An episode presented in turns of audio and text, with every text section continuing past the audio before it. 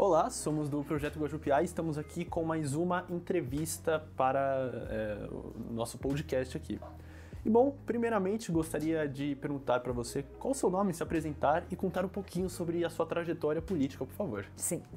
Bem, eu sou Damares Moura, sou deputada estadual eleita por São Paulo e, na verdade, a minha trajetória política ela é bem curta ainda porque depois das minhas formações profissionais, eu sou educadora, é? eu tenho formação em letras, fui professora de língua portuguesa por sete anos, fiz o curso de direito, me tornei advogada, exerci a advocacia até assumir o mandato parlamentar, que é o meu primeiro mandato. Fui eleita no ano de 2018 para este mandato que está em curso e a esta, esta imersão política, que eu costumo chamar, ela aconteceu a partir de uma ação voluntária que eu desenvolvi junto à sociedade é, relacionada a dois temas principais, que são hoje eixos também principais do meu mandato, que é a liberdade religiosa e o combate à violência doméstica. Então, como advogada, eu atuei voluntariamente por quase duas décadas, promovendo, é, protegendo e defendendo o direito à liberdade religiosa de muitas pessoas a partir desse trabalho voluntário.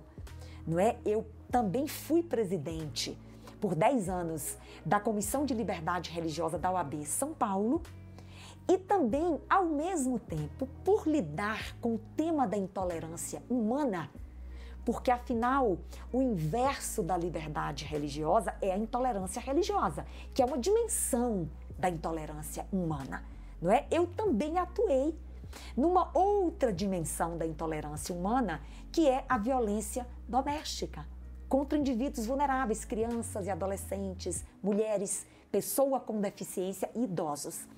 Então, a partir desta ação voluntária, eu recebi o primeiro convite, não é? Porque é claro que pessoas que têm este ativismo na sociedade, elas são são mais visíveis por parte de atores da política, observadores, não é? E que veem é, nessas pessoas que são ativas na sociedade, não é? Veem possibilidade de ampliar as suas ações por meio, por exemplo, de um mandato parlamentar. E foi esse meu caso. Né? Eu fui procurada por um partido político, aceitei o desafio de concorrer a uma eleição e aqui estou hoje, embora com estas formações em educação e em direito, mas hoje eu estou é, atuando com as mesmas bandeiras, mas por meio de um mandato parlamentar que está dentro do universo da atuação política. Sou hoje um agente político buscando transformação por meio da política. Um trabalho excepcional, maravilhoso e, como você disse, é, a intolerância religiosa ela é um, um a, a, intolerância humana amplificada, né? Na verdade, ramificada, certo? Sim. Bom, é, e, e você acha que a religião interfere muito na política? É uma pergunta sensível essa. A religião interfere na política? Talvez, historicamente, é, nós tenhamos vivido, inclusive no Brasil, e aí eu vou falar da experiência brasileira, não é? Desde a colônia, não é? Até a república nós tínhamos efetivamente uma interferência da religião nos negócios do Estado. Não é porque nós tínhamos um Estado é, religioso ou que tinha uma religião oficial. E, portanto, havia de fato uma confusão, uma mistura de religião e Estado. A República ou a Constituição Republicana, que foi é, promulgada um pouco depois da proclamação da República. Tá? A proclamação da República se deu em 1889 e a Constituição Republicana em 1891. Esta Constituição separou igreja e Estado. Pelo menos teoricamente, a partir desse momento, a religião não deveria interferir nos negócios do Estado e nem o Estado nos negócios da religião. Mesmo assim, a gente sabe, não é que existe na prática, ah, não sei se posso chamar de interferências, mas existem tentativas ou iniciativas que são de natureza religiosa sobre negócios que são de Estado. E a gente tem que cuidar todo o tempo, porque religião e Estado não devem se misturar, inclusive pela natureza não é da, da, do exercício de cada atividade. Atividade religiosa e atividade pública de Estado ou política, não é? São de natureza muito diferente. Embora, Natan, e aí eu quero fazer aqui um registro que é importante. O fato de Estado e religião estarem separados no Brasil por força da Constituição Federal, que institui o Estado brasileiro como Estado laico, um Estado neutro, que não promove religiões, não é? Embora estejam separados, é dever do Estado proteger as religiões. É dever do Estado proteger o direito dos seus cidadãos de professarem livremente a sua religião. O Estado tem que proteger esse direito. Está na Constituição Federal de que os cultos e as suas liturgias estão protegidos, protegidos pelo Estado. Não é? Da mesma forma, eu entendo que a religião, ela precisa respeitar a autoridade pública, não é? Não se insurgir. É, de modo que esta relação, ela não deve ser de interferência um nos negócios do outro, mas deve ser uma relação dialogal, uma relação respeitosa. O Estado respeita a religião e a religião respeita o Estado não é? Naturalmente, a gente sabe que nesta relação pode existir interesses divergentes, como em tudo na vida, e que esses interesses divergentes podem provocar algum tipo de tensão entre a religião e o Estado. Aí entra o diálogo, o entendimento que devem ser próprios da religião e devem ser próprios, devem ser próprios do Estado tem que se buscar sempre o entendimento para que Estado e religião convivam harmonicamente, se respeitando, não é? E se protegendo mutuamente. É o que eu penso sobre religião e Estado ou política, não é? Que a política ela é ela é da natureza da atividade pública e da atividade do Estado. Perfeito. É, e agora sobre a diversidade religiosa no Brasil. Sabemos que o Brasil é um país muito diverso né, em relação a religiões, existem inúmeras aqui no Brasil. E você, como deputada, o que você acha da diversidade religiosa no Brasil? É muito boa essa pergunta, porque na verdade, Natan, se você for pensar em diversidade ou pluralismo religioso no Brasil, nós ainda não temos no Brasil o que se costuma chamar de pluralismo religioso, ou seja, é um país absolutamente plural do ponto de vista religioso. Não. Existe um pluralismo se anunciando. Isso é diferente de sermos é, plurais é, ou amplamente plurais. Por quê? Porque nós somos predominantemente cristãos. Né? O censo de 2010, eu vou dar um dado aproximado, tá? O censo de 2010 revela, revela que nós somos mais de 80% ou aproximadamente isso de cristãos no Brasil. Né? Portanto, não temos o que nós chamamos de pluralismo religioso, porque nós somos predominantemente um país cristão. A religião cristã predomina no Brasil. Mas há um pluralismo religioso se anunciando. Por quê? Porque existem movimentos migratórios no mundo atual, não é? Que estão promovendo para o nosso país e para outros países o pluralismo religioso, que são pessoas é, imigrantes, refugiados, não é que vêm para o nosso território trazendo consigo a sua religiosidade. Né? Portanto, especialmente São Paulo, onde nós vivemos, já podemos dizer que São Paulo não é, é uma cidade bastante plural hoje do ponto de vista religioso, porque para São Paulo, não é? é, é ou em São Paulo chegam pessoas das mais diversas nacionalidades e trazendo a sua religiosidade consigo, suas culturas, suas tradições, enfim.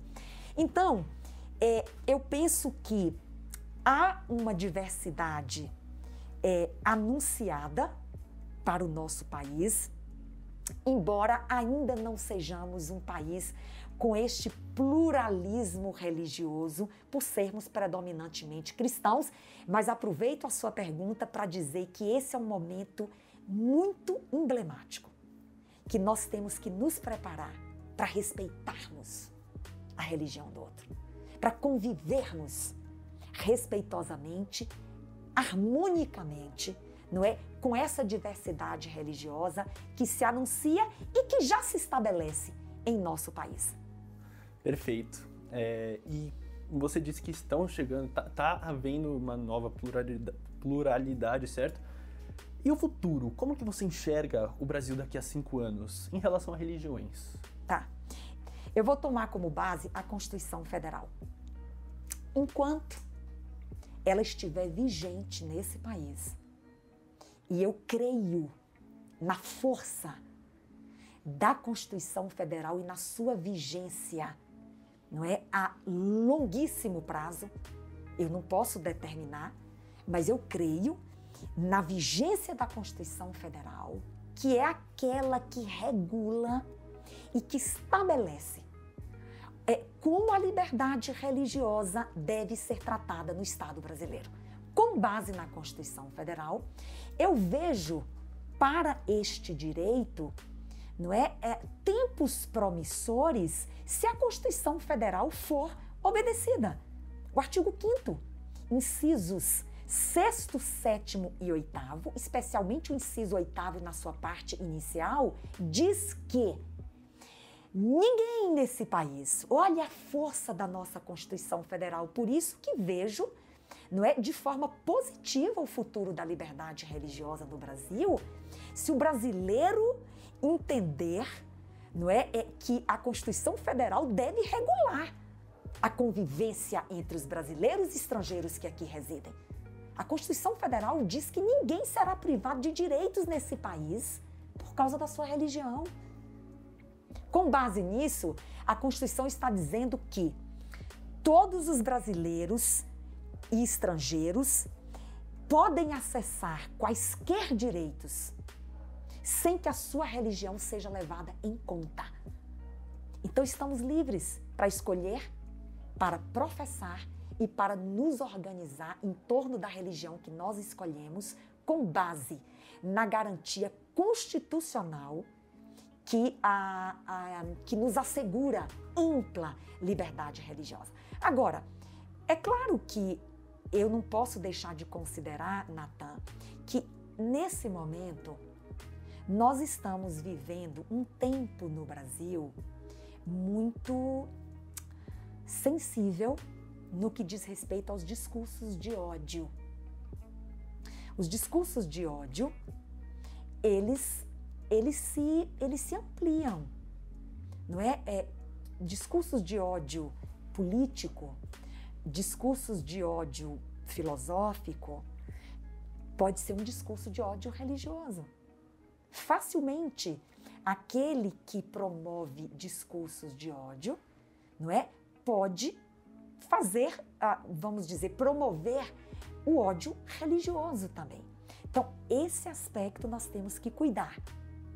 Para que esse ambiente que parece que estamos vivenciando nesse momento no Brasil, não é, ele não evolua. É para nos levar a caminhos que nós não desejamos no que diz respeito à intolerância, no que diz respeito ao ódio, seja por qualquer condição que o indivíduo tenha. E aqui estamos falando da religião de cada um. Né? Isso nós temos que cuidar, estar atentos, nos processos educativos, de conscientização, não é? Para que, de fato, a Constituição Federal seja, na prática, uma realidade entre nós. Perfeito. E a intolerância religiosa no Brasil em si, como que você enxerga? Olha, aí eu tenho que voltar ao passado, se você me permite, né? A intolerância religiosa no Brasil, ela aconteceu desde o descobrimento. Não é quando os descobridores e colonizadores se estabeleceram no Brasil, encontraram aqui os nativos, aqueles que viviam na terra, com as suas crenças, não é, com a sua religiosidade. Não é? E eles foram, de certa forma, é, para ser bastante moderada, não é? Eles foram compelidos a adotarem a religião dos colonizadores é, e sem que tenha é, sido dada a eles a, a oportunidade de escolher, não é? E isso é uma dimensão, não é, da intolerância religiosa. As pessoas têm que estar livres para escolher se querem ou não adotar uma crença religiosa, não é? E talvez um, um, registro que a gente tem que fazer e que historicamente e ainda hoje acontece no Brasil é a perseguição às religiões de matrizes africanas. Não é? Os negros vieram para o Brasil em condições não é, subhumanas, precaríssimas, foram escravizados, mas trouxeram consigo a sua religiosidade. Religiosidade que não foi respeitada. Nem quando aqui chegaram, e ainda hoje, as religiões de matrizes africanas respondem por mais de 70% da intolerância religiosa no Brasil. Né? Então, embora as nossas constituições federais tenham assegurado em todas elas a liberdade religiosa, não é? A gente sabe que nos períodos é, colonial, mesmo no Império, com a Constituição Imperial, havia liberdade de crença, mas não havia liberdade de culto. As pessoas não podiam é, tornar pública a sua prática religiosa, era o culto doméstico. Na República, né, protestantes foram perseguidos, publicadoras espíritas foram fechadas, terreiros eram invadidos e ainda hoje, é, nós é, quase que cotidianamente tomamos conhecimento de um ataque, uma depredação, não é? As, aos espaços religiosos das religiões de matrizes africanas, embora outros grupos religiosos, como evangélicos, também sofram ataques em menor escala, não é? Então, a intolerância religiosa, ela nos acompanhou desde o descobrimento. Por isso que é, exige-se de todos nós um trabalho permanente de promoção desse direito, de proteção desse direito, de defesa desse direito, de conscientização das pessoas a respeito não é, é do, do quanto elas têm que, que reconhecer é, a, a religião do outro, como elas reivindicam para si mesmas o respeito à sua própria religião. Então, é talvez um resumo muito breve aí do que significou a intolerância religiosa historicamente em nosso país. Perfeito.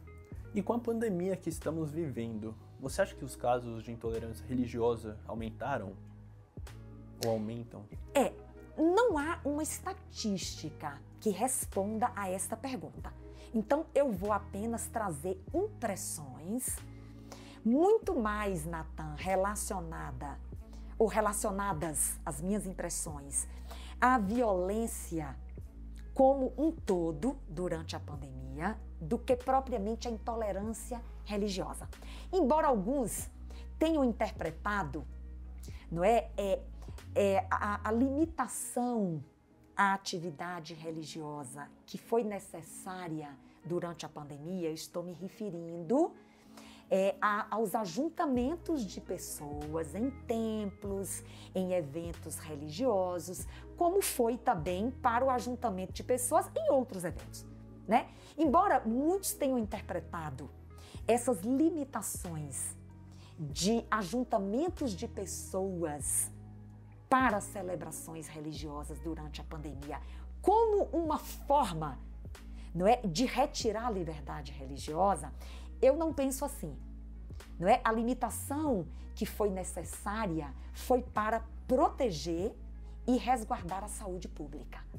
E foi uma limitação temporária, tanto que os templos já retornaram às suas atividades religiosas normalmente, não é? Então, é, foi uma limitação temporária e, na minha avaliação, não significou não é, é retirada da liberdade religiosa ou uma forma de intolerância religiosa, não. Por outro lado, embora não haja estatísticas, e aí volto àquela, àquele registro de que é uma impressão que eu tenho. Como, como houve um aumento muito significativo da violência doméstica, não é? é, é direcionada para indivíduos mais vulneráveis, eu não duvido de que dentro destes números, não é? Eu vou te dar um dado de São Paulo, da Secretaria de Segurança Pública do Estado de São Paulo, que tem um serviço de atendimento a denúncias de violência que é o 181, Disque Denúncia do Estado de São Paulo, não é? A partir desse Disque Denúncia, é? A secretaria informou um número que é muito significativo de aumento da violência doméstica, não é? Aproximadamente um aumento de 250% da violência doméstica. A gente imagina, não é, que essa intolerância que atingiu tão fortemente as relações intrafamiliares, pode ter também sido promovida a partir da intolerância religiosa nas relações intrafamiliares. Quer dizer, aquele que não suportava não é a religiosidade do outro, num outro momento, com a hiperconvivência, pode ter havido, pode ter. Não estou afirmando porque eu não tenho números, não é a esse respeito, mas pode ter havido tensões em virtude da diversidade religiosa nas relações intrafamiliares que causou violência, intolerância, inclusive doméstica, para esses indivíduos que eu mencionei aqui. Eu fiz esse registro, né? talvez não estou respondendo à pergunta, mas é importante que ele esteja nesse estudo não é? Porque esta violência e esta forma de intolerância, ela foi constatada numericamente no estado de São Paulo, no Brasil e no mundo. Certo.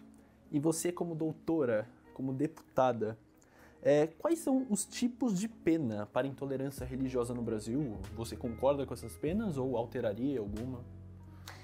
É, o Código Penal brasileiro, né, no artigo 208, prevê não é? É uma pena para aqueles que vulnerarem sentimento religioso, símbolo religioso, perturbarem cerimônia religiosa, não é que são formas de intolerância.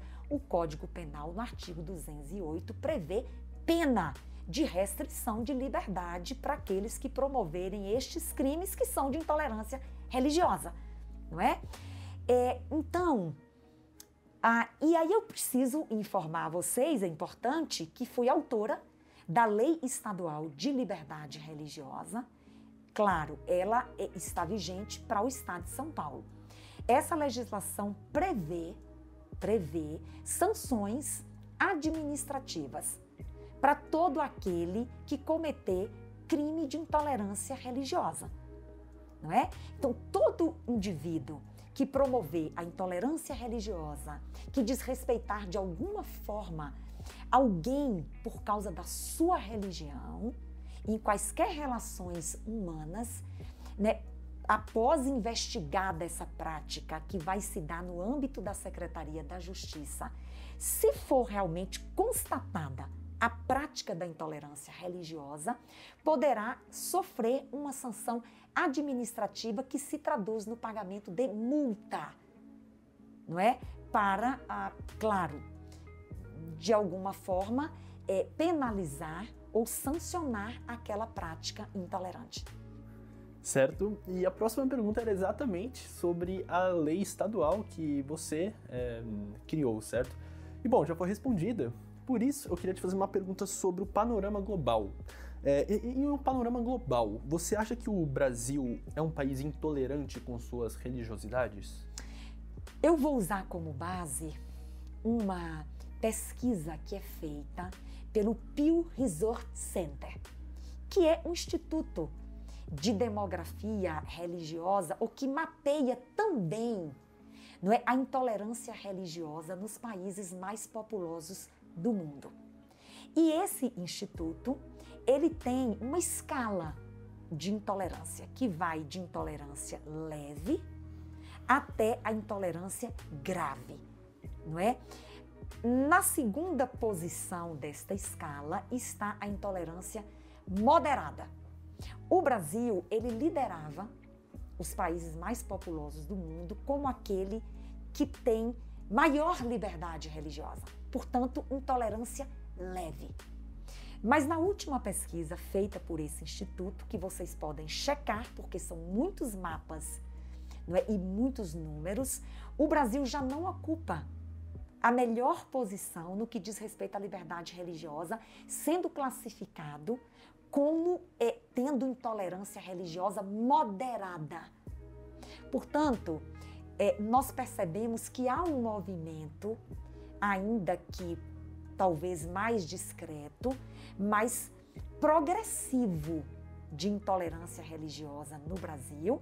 Isso deve acender em todos nós, não é um sinal de alerta para nós promovermos ainda mais esse direito, que hoje é feito por meio de legislações como aquela que aprovei aqui, a Lei Estadual de Liberdade Religiosa, é feito pela Ordem dos Advogados do Brasil, que mantém uma comissão permanente de liberdade religiosa, presidida no estado de São Paulo, por exemplo, pelo Dr. Samuel Gomes de Lima, que é um parceiro importante na defesa da liberdade religiosa no estado de São Paulo, não é? Eu citei apenas duas formas de nós vigiarmos a liberdade religiosa que é o parlamento atuando para garantir por meio de leis ampla liberdade, termos a sociedade civil organizada, como por exemplo a OAB, que é uma organização da sociedade civil, não é empenhada e mobilizada para promover o direito à liberdade religiosa e tantas outras, inclusive as próprias organizações religiosas. Eu vou citar dois grupos ou três grupos religiosos que estão muito atentos a este tema, que são os adventistas do sétimo dia, não é? A Igreja de Jesus Cristo dos Santos dos Últimos Dias, mais conhecidos como Mormons, e os judeus, não é? São grupos religiosos que dão muita atenção, não é, à promoção e a defesa da liberdade religiosa. É também papel das organizações religiosas participarem dos esforços não é, de resguardarmos esse direito e de contermos, se necessário for, de forma educativa e conscientizando a sociedade, a escalada não é, da intolerância religiosa. Certo. Então você acha que a educação é uma ferramenta para o combate à intolerância? Completamente. Eu não acredito embora as leis sejam importantíssimas, não nos bastará a lei. Se nós não nos comprometermos com processos educativos, e aí eles são transformadores, porque até mesmo para você exercer o direito que a lei lhe garantiu, você tem que aprender a respeito da lei. Então a educação está na base, não é da transformação social. A educação, ela é fundamental para nós transformarmos realidades intolerantes. Portanto, todos precisam se envolver. A escola, o Estado, por meio da educação. As organizações religiosas, por meio da educação. As organizações da sociedade civil, por meio da educação. Todos é, buscando estes processos de conscientização que são educativos e que são transformadores.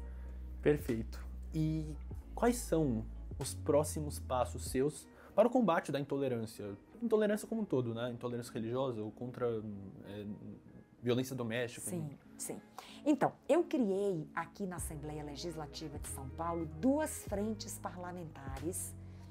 A Frente Parlamentar de Defesa da Liberdade Religiosa e a Frente Parlamentar de Combate à Violência Doméstica. Ambas estão assentadas sobre quatro pilares. O primeiro é a captação de dados sobre a intolerância, ou religiosa ou a violência doméstica. Então, nós somos também um canal de denúncia. E a partir das frentes parlamentares que mencionei, nós podemos fazer um encaminhamento da vítima, nós podemos eh, encaminhar um ofício para o agente intolerante. Não é? O outro pilar é a construção de legislações, que é o que nós já estamos fazendo. Para a liberdade religiosa, por exemplo, a Lei Estadual de Liberdade Religiosa. Para a violência doméstica, por exemplo, a lei que cria o programa de capacitação de professores para fazerem um trabalho de prevenção à violência doméstica nas escolas. Né? O outro pilar dessas frentes parlamentares é, é a construção de políticas públicas. Por exemplo, você perguntou o que mais você vai fazer. Né? Através da frente parlamentar de defesa da liberdade religiosa, nós estamos construindo uma política pública que nós vamos sugerir ao governo do estado para implementar nas escolas, não é? para fazer um trabalho de prevenção à intolerância religiosa na escola. Né? E o outro pilar, finalmente, é, um, é aquele relacionado à capacitação. Nós estamos reunindo mensalmente todos os interessados em participarem da luta para defender liberdade religiosa ou da luta para combater violência doméstica, que são formas de intolerância nós estamos fazendo capacitações para essas pessoas com autoridades no tema, com profissionais que lidam com este assunto, para formar pessoas, pessoas comuns, profissionais de qualquer área do conhecimento humano, líderes religiosos, conselheiros tutelares, quer dizer, uma diversidade de atores sociais que se juntam conosco mensalmente para aprendermos juntos como posso contribuir no meu espaço de atuação, seja na escola, seja na igreja, seja no serviço público, seja numa organização não governamental, não é? é em qualquer lugar, em qualquer indivíduo, seja dentro de casa. Como eu posso estar apto a participar dos esforços para combater desrespeito humano de um indivíduo, não é, é contra o outro? Combater intolerância nas suas diversas dimensões, mas neste caso, com você, eu estou tratando especificamente da intolerância religiosa. Então, este é um projeto a longo prazo, não é? Que nós eh, vamos mantê-lo de forma permanente através dessas frentes parlamentares atuando na sociedade, porque nós temos um comitê da sociedade civil que faz parte dessa frente parlamentar captando, não é, sendo essa escuta da sociedade e mantendo um trabalho permanente de combate à intolerância humana. Bom, é uma conversa extremamente promissora, realmente palavras excepcionais, é um trabalho excepcional. É, e nós da Guajupiá agradecemos de coração é, por essa conversa que enriqueceu muito o nosso conhecimento. E bom, você tem alguma rede social que você gostaria de compartilhar? É, as minhas redes sociais que todas levam o meu nome. Né? Eu sou Damares Moura, mas sou bem conhecida na sociedade como doutora Damares Moura por conta é, de ser advogada, não é? é? Doutora Damares Moura no Instagram, no Facebook. Eu tenho um canal do YouTube, Doutora Damares Moura, e eu tenho um site que tem cartilhas, que tem artigos, notícias, não é? É um site com bastante elementos, vídeos, palestras, não é? E o meu site é www.damaresmoura.com.br. Lembrando sempre que é Damares com I de igreja. Então é Damares Moura nas redes sociais, no YouTube e o meu site.com.br. Perfeito e agradecemos de coração e vamos ficando por aqui. Muito obrigada, Natan. Parabéns pelo tema que escolheram para realizar esse estudo, essa pesquisa e esse trabalho. Muito obrigada.